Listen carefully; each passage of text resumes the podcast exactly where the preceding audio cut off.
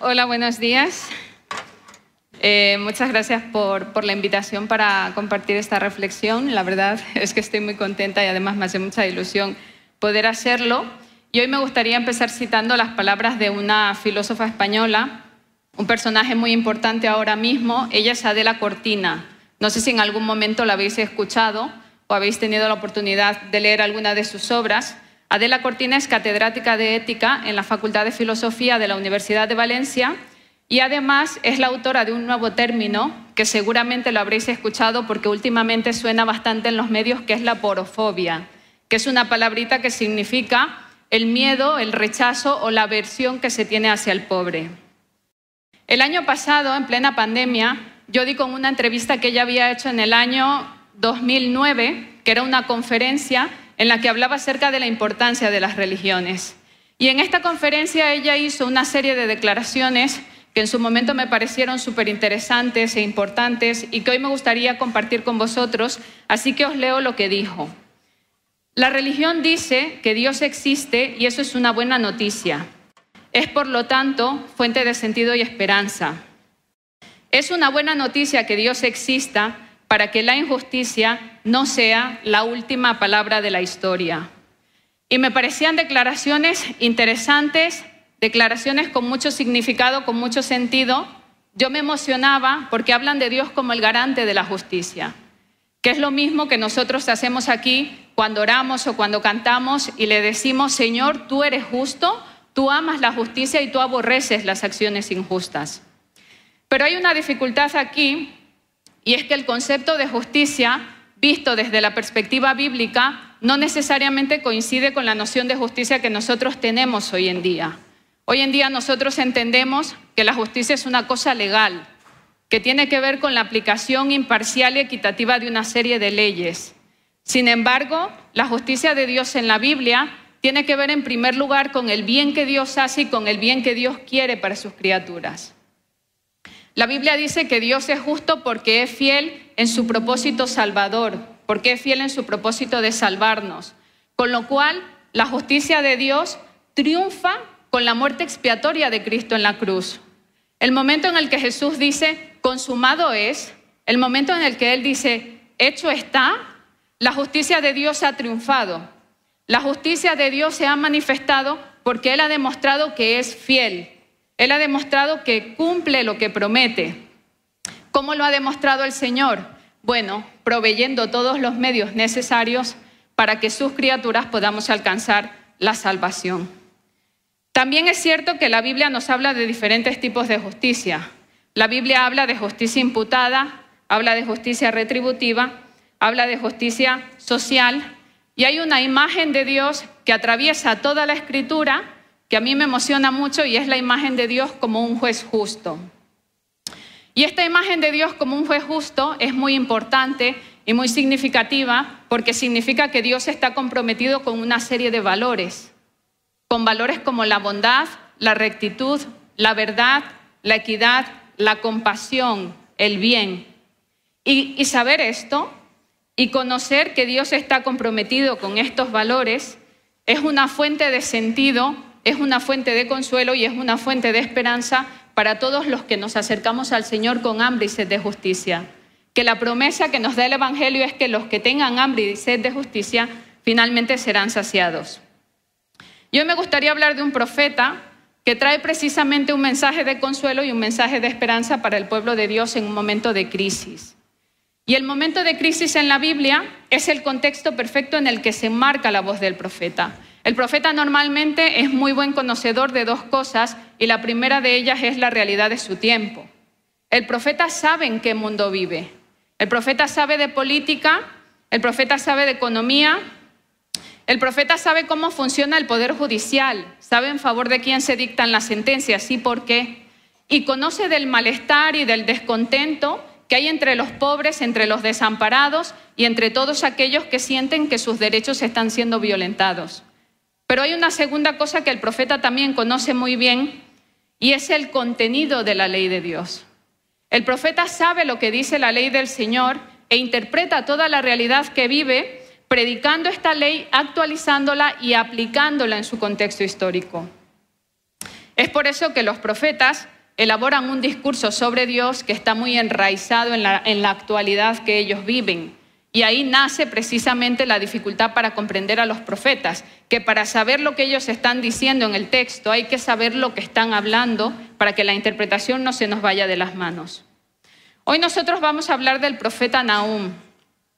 Y el profeta Nahum es un profeta que habla de justicia y habla de injusticia. Pero cuando Nahum habla de injusticia, él no teoriza sobre ella. Nahum la experimenta, Nahum la vive en carne propia, la experimenta en primera persona. Nahum observa cómo hay una nación poderosa, que es Asiria con su capital Nínive, que tiraniza a todos los demás pueblos. Nahum tiene que digerir el hecho de que los ninivitas sean sanguinarios, sean violentos, sean crueles y sean unos matones. Y en medio de este panorama, en medio de esta situación que es complicada, que es triste, él se plantea una pregunta que creo que es totalmente legítima y válida y es la siguiente. ¿Dejará Dios sin castigo a un imperio que es extremadamente cruel con sus víctimas? Quienes hayáis leído el libro del profeta Naún sabéis que la respuesta es no. Naún dice, la justicia de Dios no permite que ocurra semejante cosa. El Señor va a intervenir y va a intervenir para salvar a su pueblo y para condenar a esta nación violenta. Y para comunicar este mensaje, que es un mensaje, Él elabora un, poema que a veces se escandaliza y que duele porque está cargado de una cierta violencia y destrucción. Y hoy me gustaría que lo leyéramos y que intentáramos comprenderlo desde la visión que Naún tiene de Dios y desde la visión que Naún tiene de su realidad. Y leamos lo que dice. Eh, los versículos creo que aparecerán allí. Y dice, Señor de la venganza, Señor de la ira, el Señor se venga de sus adversarios, es implacable con sus enemigos. El Señor es lento para la ira y grande en poder. El Señor no tendrá por inocente al culpable. Camina en el huracán y en la tormenta, las nubes son el polvo de sus pies. Increpa al mar y lo seca, hace que todos los ríos se evaporen. ¿Quién podrá enfrentarse a su indignación? ¿Quién resistirá el ardor de su ira? Su furor se derrama como fuego y ante él se resquebrajan las rocas. Bueno es el Señor, es refugio en el día de la angustia y protector de los que en él confían, pero destruirá a sus adversarios y aún en las tinieblas perseguirá al Señor a sus enemigos. Nahum profetiza en el siglo VII antes de Cristo, que es un momento en el que Asiria era conocida como el terror de las naciones. Los asirios habían llevado a cabo una política de expansionismo militar que se caracterizaba por una crueldad desmedida.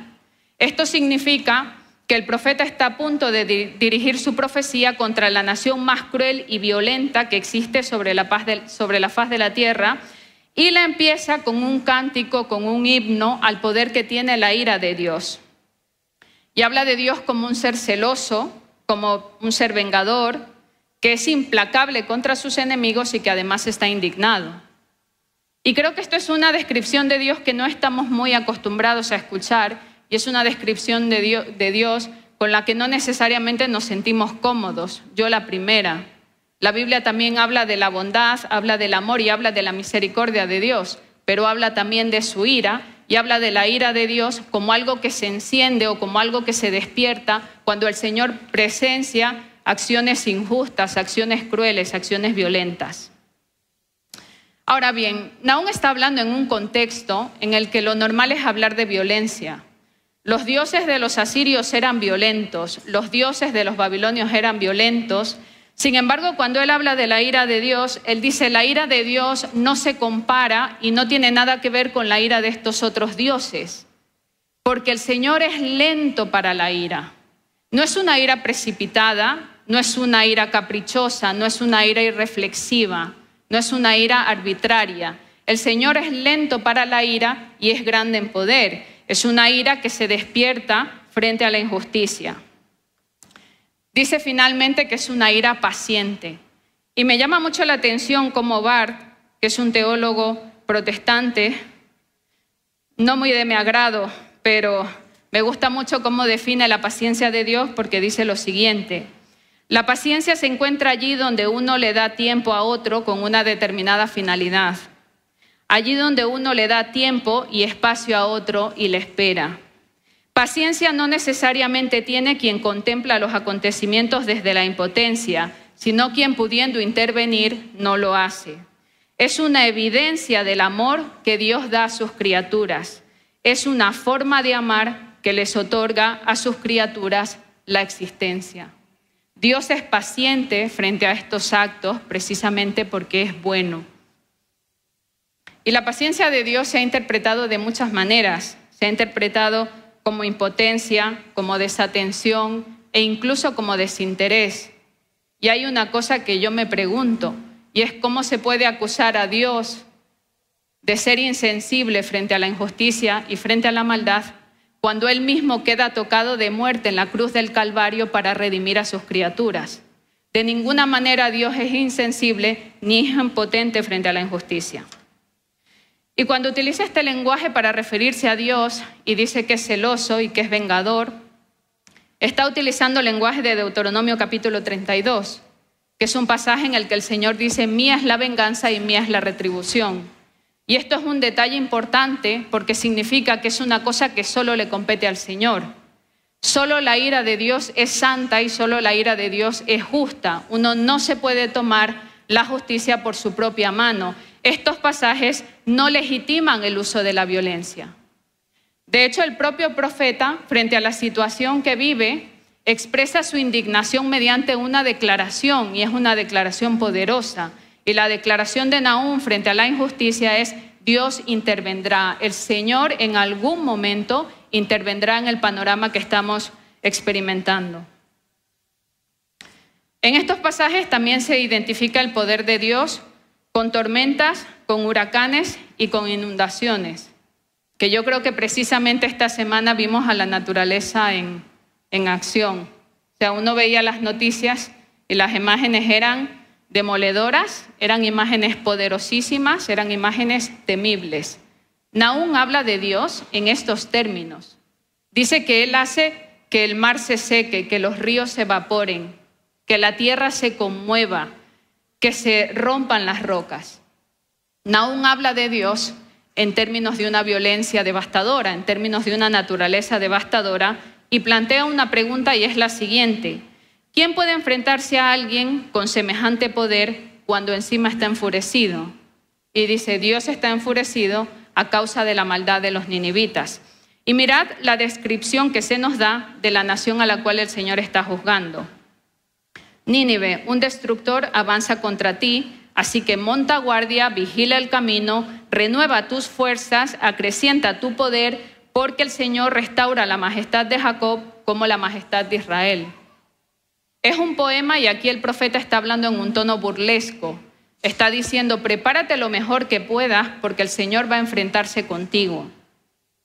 Y luego continúa con una descripción que es muy intensa, que es dura, que es fuerte, y que dicen los comentaristas que es donde sobresale la capacidad poética de Naúm y dice lo siguiente, hay de la ciudad sedienta de sangre, repleta de mentira, insaciable en su rapiña, aferrada a la presa. Sabéis que los asirios se identificaban a sí mismos como leones. Se oye el chasquido de los látigos, el estrépito de las ruedas, el galopar de los caballos, el chirrido de los carros, la carga de la caballería, el fulgor de las espadas, el centellar de las lanzas, la multitud de muertos, los cuerpos amontonados, los cadáveres por doquier, en los que todos tropiezan, y todo por las muchas prostituciones de esa ramera de encantos salameros, de esa maestra de la seducción. Aquí estoy contra ti, afirma el Señor Todopoderoso. Tu herida no tiene remedio, tu llaga es incurable. Todos los que sepan lo que te ha pasado celebrarán tu desgracia, pues ¿Quién no fue víctima de tu constante maldad?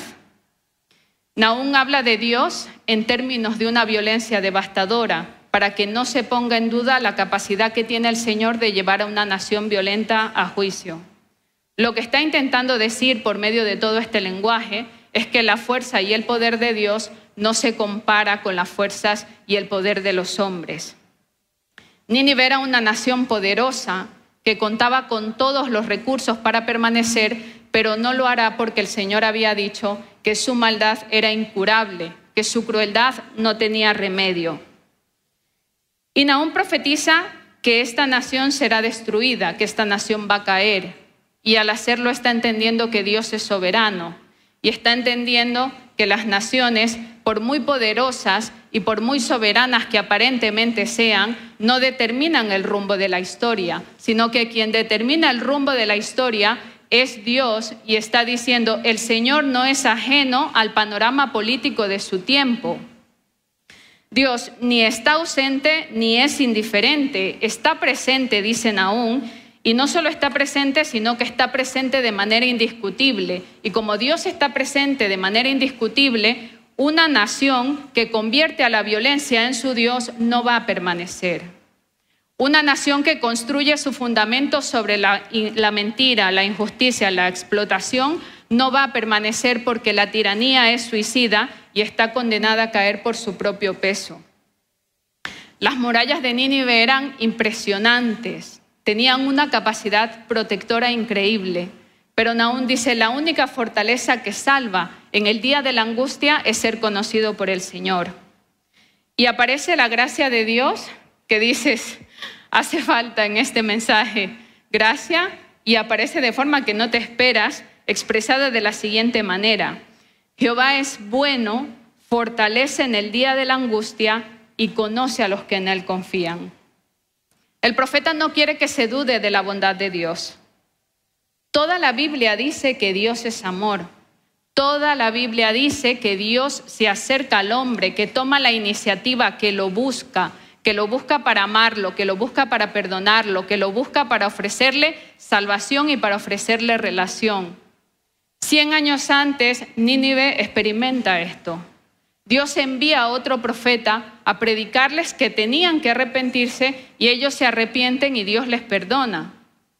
Ese es el diálogo entre Dios y Jonás, que Jonás no le acepta, no le gusta. Y Dios dice, ¿cómo no me voy a compadecer? ¿Cómo no me voy a compadecer de esta nación donde hay tantas personas y hay animales y está esta gente que no sabe diferenciar entre su mano derecha y su mano izquierda? El Señor es fortaleza en el día de la angustia para, que, para quienes ponen su confianza en Él. Es un buen mensaje para Judá.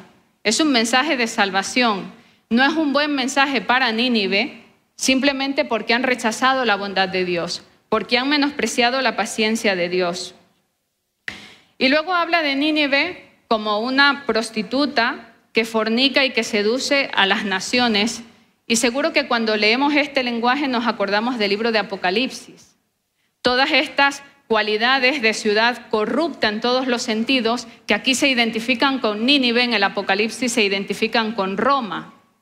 Y hay una cosa que ocurre aquí y que es curiosa, y es que Naún experimenta toda la violencia que sufre su pueblo por parte de Asiria como una injusticia, mientras que todos los demás profetas bíblicos entienden que esto es un castigo de parte de Dios. Y hay una pregunta que no se la plantea Nahum, pero que sí se la plantea Bakú, y es la siguiente. ¿Cómo puede ser que Dios castigue la maldad de su propio pueblo utilizando para ello a una nación que es mucho peor? Dios decide utilizar a una nación poderosa para castigar a su pueblo y luego castiga a esta nación por complacerse en el mal que hacen a otros. Y hay una pregunta que yo creo que está en el aire que no sé si tiene respuesta, y es si Dios puede utilizar el mal de manera instrumental para llevar a cabo sus propósitos. Porque Dios tiene propósitos, sabe lo que quiere. Y es una pregunta que está ahí en los profetas y que creo que hasta cierto punto es incontestable.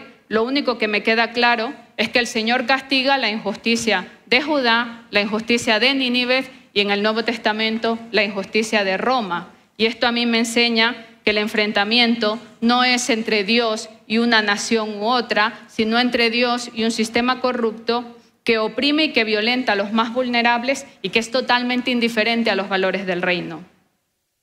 Y Naún habla aquí de la intervención de Dios en un momento específico, concreto, en el pasado.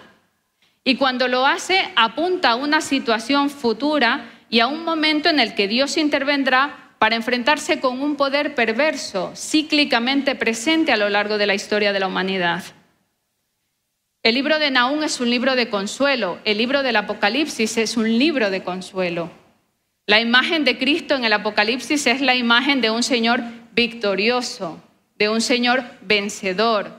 El cántico de los creyentes en el libro del Apocalipsis es, Señor, justos y verdaderos son tus caminos.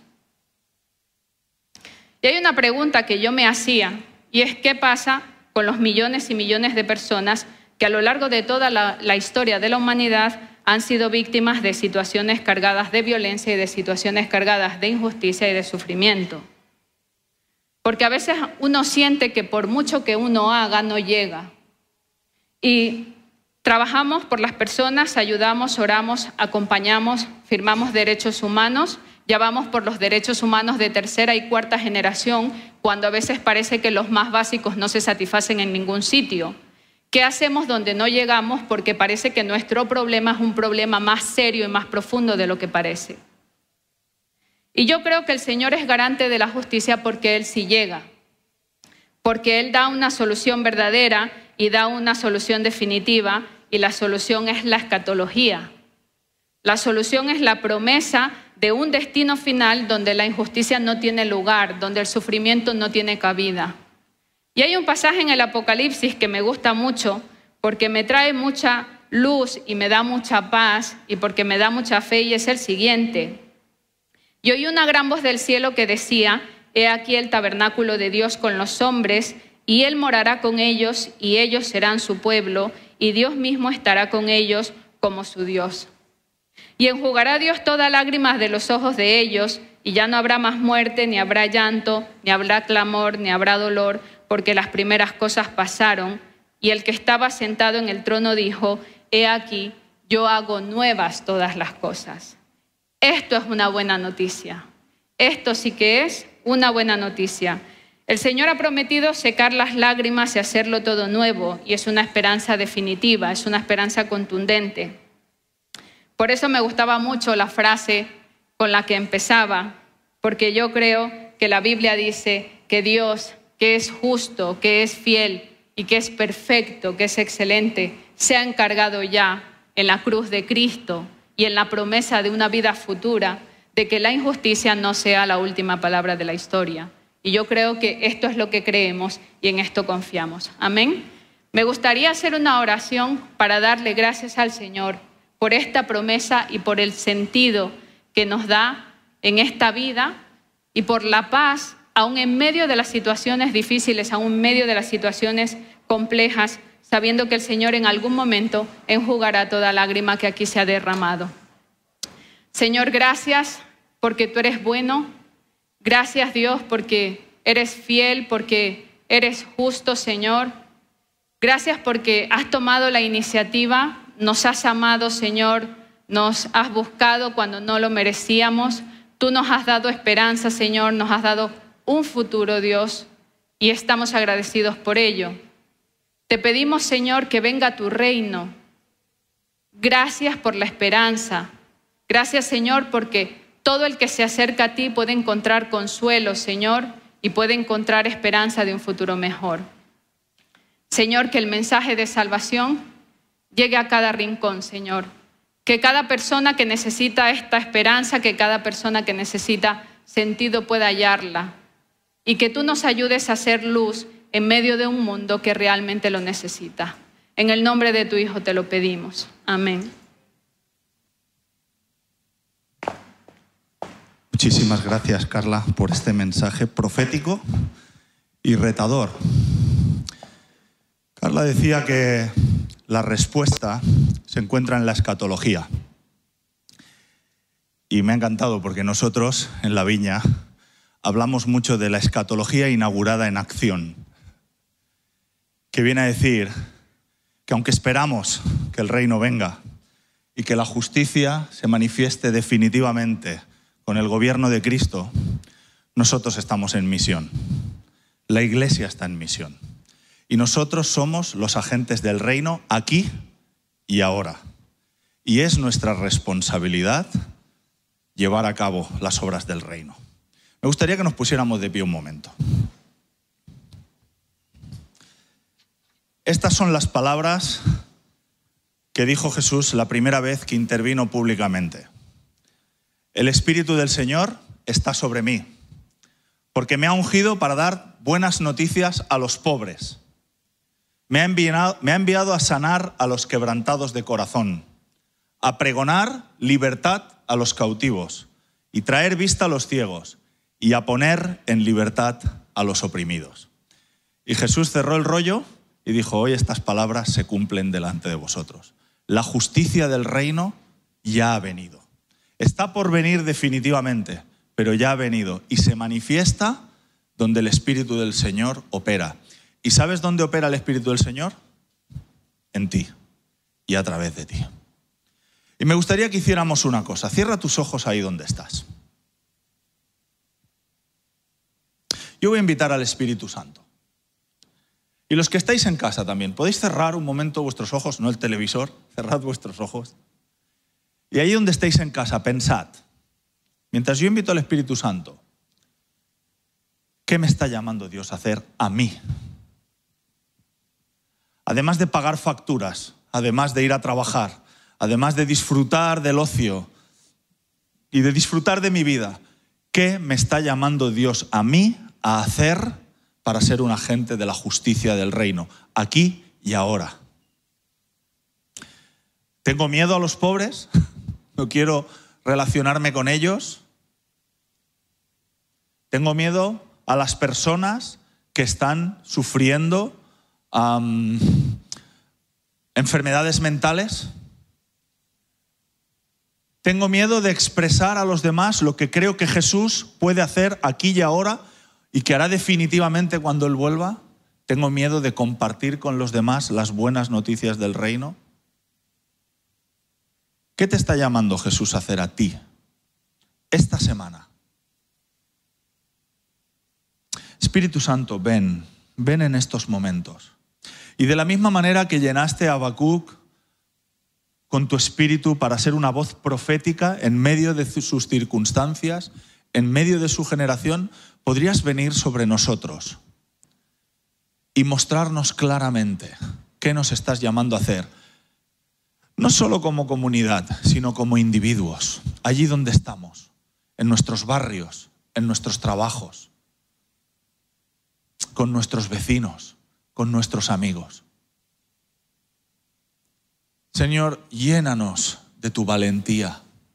Llénanos también de la rabia contra la injusticia y que eso nos mueva a ser capaces de sacrificar nuestro tiempo, nuestra comodidad, nuestros recursos, por amor a tu justicia y por amor a los demás. Llénanos de tu compasión. Llénanos, Señor, de lo que tú eres. Queremos ser como Cristo. Queremos parecernos a Jesús. Llévate la apatía, llévate nuestro egoísmo, Señor, nuestra insensibilidad. Podrías convertirnos, Señor, en gente que quiere lo que tú quieras. Ven Espíritu Santo y revela. Estás revelando ahora mismo, Espíritu Santo, personas, situaciones, cosas muy específicas a las mentes y los corazones de todos los que están aquí. Ahora mismo el Señor está poniendo, te está trayendo a la mente a alguien alguien de tu barrio, alguien de tu trabajo, alguien con quien te relacionas. ¿Qué harás mañana? ¿Continuarás ignorando? ¿O dirás, yo estoy disponible, Señor? ¿Podrías usarme a mí para traer algo de tu reino en esta situación? ¿Te arriesgarás? Espíritu Santo, sella con coraje, con valentía, la determinación de ser agentes de tu reino. Y permítenos, Dios, llenarnos del gozo de escuchar historia tras historia, testimonio tras testimonio de tu reino avanzando en esta ciudad a través de nosotros. Te pedimos, Señor, que nos ayudes a no dejar simplemente como una magnífica exposición este mensaje y que durante esta semana remuevas en nuestro corazón estas palabras del profeta Nahum para que nosotros nos alineemos contigo en ser agentes de la justicia y de la compasión en el mundo en el que vivimos, en esta preciosa ciudad de Barcelona que tanto te necesita. Te damos gracias en el nombre de Jesús.